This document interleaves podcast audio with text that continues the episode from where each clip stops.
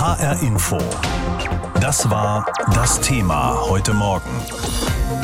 Krieg in der Ukraine. Die Entwicklungen, die Folgen, die Reaktionen in HR Info. Es sind schon rund 300.000 geflüchtete Menschen aus der Ukraine in Deutschland aufgenommen worden und das sind nur die offiziellen Zahlen. Geschätzt sind es schon über eine Million und es werden sicher noch mehr werden. Da steht die Frage im Raum, wer für die Kosten aufkommen soll. Länder und Kommunen fühlen sich mit der Herausforderung überfordert und wollen mehr Unterstützung vom Bund. Dazu gab es gestern eine Bund-Länder-Schalte, zu der Olaf Scholz geladen hatte. Was dabei herausgekommen ist, das berichtet uns Oliver Neuroth.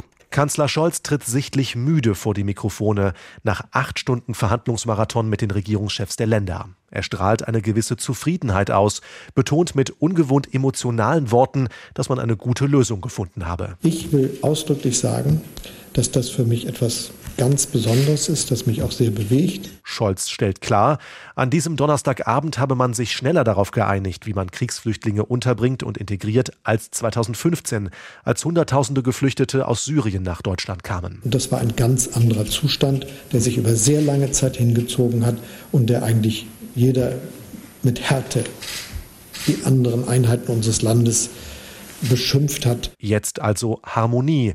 Zumindest wollen das der Kanzler und die regierende Bürgermeisterin Berlins, Franziska Giffey, ausstrahlen. Heute ist ein Tag, an dem die Bundesregierung, die neue Bundesregierung zeigt, sie macht es besser. Und das Lernen auch aus den Fehlern der Vergangenheit, der Integration, das hat heute die Beratungen geprägt. Die Integration steht im Mittelpunkt der Einigung.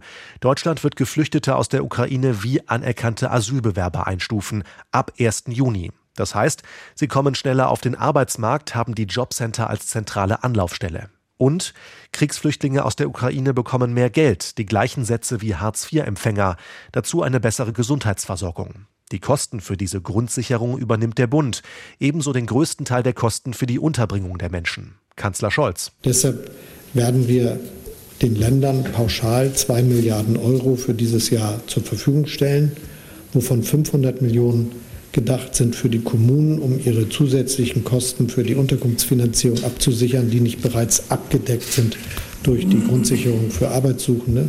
Gemeinsame Herausforderungen müssen gemeinsam geschultert werden, sagt Scholz. Der Vorsitzende der Ministerpräsidentenkonferenz, NRW-Regierungschef Henrik Wüst, nennt die Hilfe für die Geflüchteten aus der Ukraine eine nationale Aufgabe. Bund, Länder und Kommunen müssten zusammenarbeiten. Insgesamt haben wir jetzt einen vertretbaren Kompromiss zur Verteilung der finanziellen Verantwortung gefunden. Natürlich hätten sich manche Länder auch noch eine stärkere Unterstützung des Bundes äh, wünschen können. Das liegt in der Natur der Sache. Es geht auch um wichtige äh, Themen. Die Zahl der Ukraine-Flüchtlinge in Deutschland liegt deutlich über 300.000. Allerdings können Ukrainerinnen und Ukrainer visumfrei einreisen. Die tatsächliche Zahl der Schutzsuchenden dürfte daher höher sein. Im Moment reisen laut Bundespolizei täglich rund 3000 Menschen aus der Ukraine ein.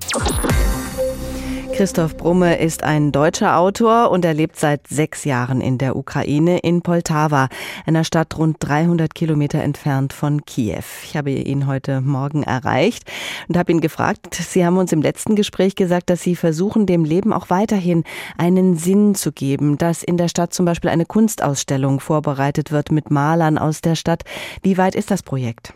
Also von diesem Projekt habe ich gar nichts weiter gehört, leider.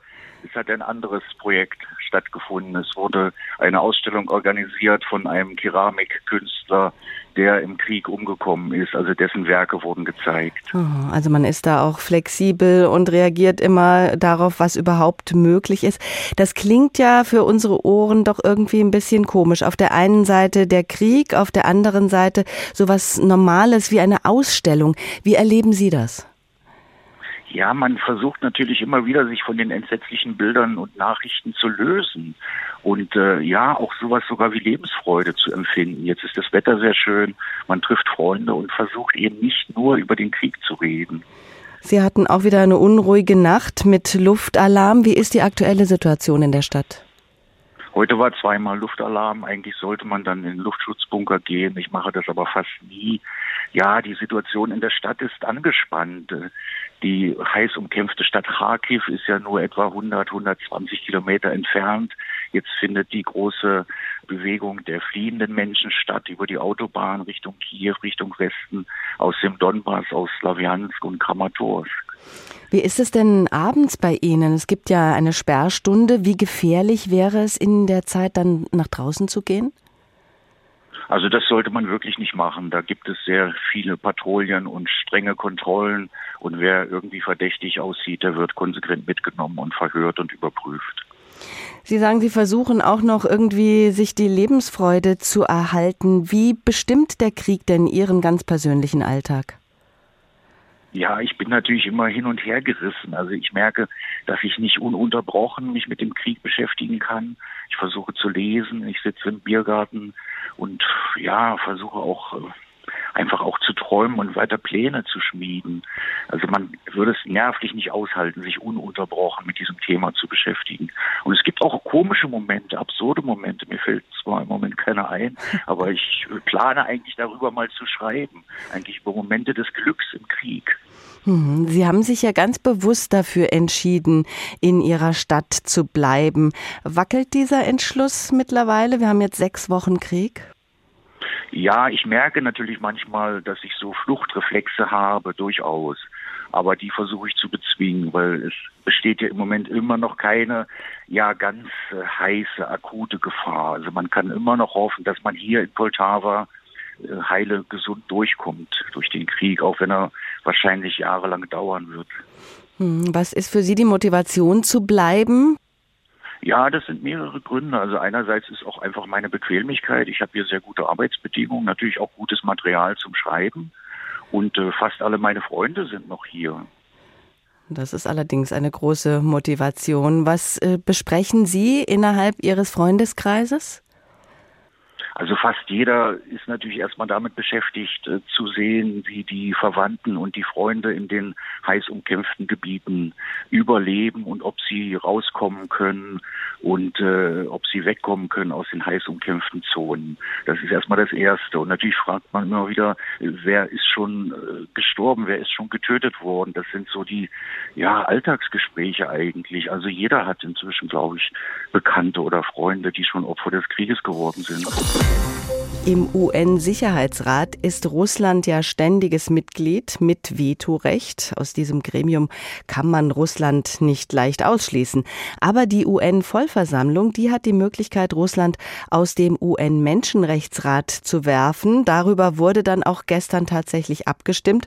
Und das Ergebnis kennen Sie vielleicht schon. Kurz vor der Abstimmung erinnerte der ukrainische Botschafter Kislizia die Vertreter der UN-Mitgliedstaaten noch einmal mit drastischen Worten daran, welche Bedeutung das Votum habe. Pressing no mit Nein zu stimmen bedeutet, den Abzug zu ziehen und einen roten Punkt auf dem Abstimmungsbildschirm zu hinterlassen.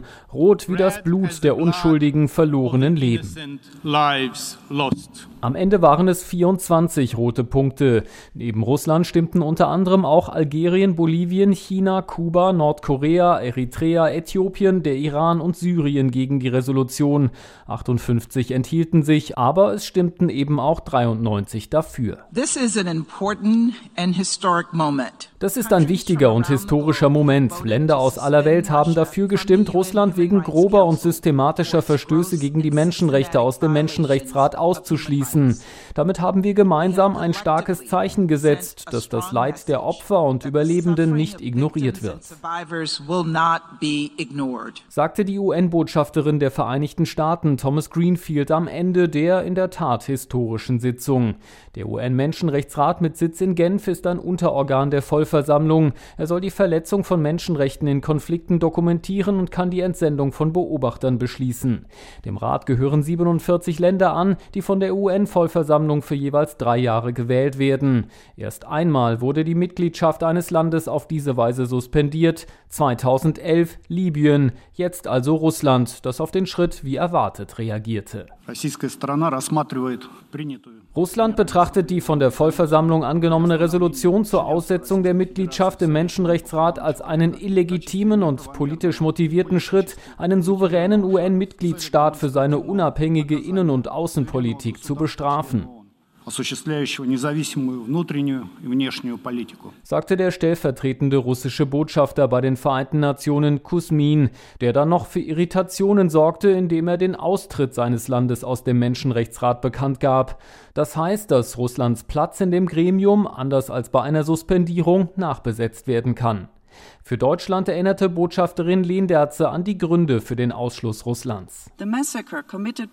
Das Massaker, das in der vergangenen Woche von russischen Streitkräften in Butscha verübt wurde, ist eine neue Stufe der Eskalation. Russland ist verantwortlich für diese Gräueltaten. Russische Streitkräfte hatten das Gebiet unter Kontrolle, als die Morde geschahen. Russlands Darstellung, dafür nicht verantwortlich zu sein, ist völlig unhaltbar und unglaubwürdig. Und Russland verstößt weiter eklatant gegen das Völkerrecht, das humanitäre Völkerrecht und und die UN-Charta. Die willkürlichen Angriffe kommen Kriegsverbrechen gleich. Viele haben den roten Button gedrückt, den Nein-Button. Rot wie das Blut der verlorenen Leben, so hieß es gestern. Die UN-Vollversammlung hat Russland aus dem UN-Menschenrechtsrat ausgeschlossen. Peter Mücke berichtete.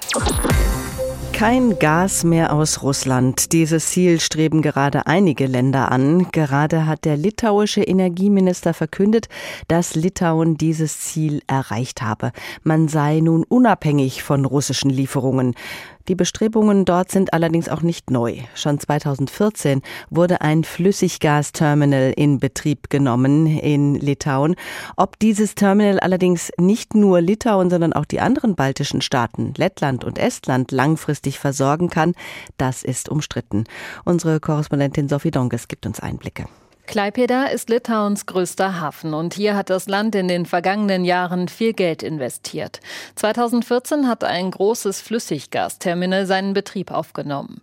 Die schwimmende Anlage befindet sich auf einem 300 Meter langen Schiff, das passenderweise den Namen Independence, also Unabhängigkeit trägt. Mindauskas Navikas ist Direktor des staatlichen Betriebs. Es ist ziemlich einfach. Gas in einem flüssigen Zustand wird mit mit einer Temperatur von minus 170 Grad zu unserem Terminal transportiert. Dort wird es erwärmt und in einem normalen Zustand ausgeliefert, also in die normalen Rohre, aus denen die Konsumenten ihr übliches Gas beziehen. Bis zu drei Schiffe kommen im Monat hier an, oft aus den USA oder Norwegen, aber auch aus anderen Ländern. Dadurch verringerten sich in den vergangenen Jahren die Gaspreise, weil Litauen in der Lage war, mit mehreren Anbietern Anbietern zu verhandeln, nicht nur mit Russland. Trotzdem hielten Kritiker die Flüssiggasanlage für überdimensioniert und teuer. Doch Befürworter wie der Energieexperte Romas Veras hielten dagegen. Es gehe nicht nur ums Geld. Svedas forscht an der Universität Vilnius und war vor einigen Jahren stellvertretender Minister für Energie. 2010 war Litauens Energiesicherheitslage kritisch. Unsere Abhängigkeit von dem einzigen externen Lieferanten Russland lag bei bis zu 80 Prozent. Nach der Schließung eines Atomkraftwerks war klar, dass Litauen auf einer isolierten Energieinsel in Europa lag und dass sich das dringend ändern musste. Seit Anfang April beziehe man gar kein Gas mehr aus Russland, teilte Litauens Energieministerium vor einigen Tagen mit. Präsident Gitanas Nauseda appellierte an die anderen EU-Länder, es Litauen nachzumachen. Denn Gasimporte aus Russland finanzierten den Krieg in der Ukraine, so der Präsident bei Twitter. Ob das wirklich im kommenden Winter gelingen kann, dazu gibt es unterschiedliche Einschätzungen. Das Flüssiggasterminal könne nicht dauerhaft voll ausgelastet werden, gibt ein Experte im litauischen Fernsehen zu bedenken. Spätestens im Winter könne das zu Problemen führen. Außerdem ist die schwimmende Flüssiggasanlage auch an Finnland und ab Mai an Polen angeschlossen und versorgt auch diese beiden Märkte. Lettland will in der kommenden Woche im Parlament über einen Importstopp von russischem Gas abstimmen. HR Info. Das Thema. Wer es hört, hat mehr zu sagen.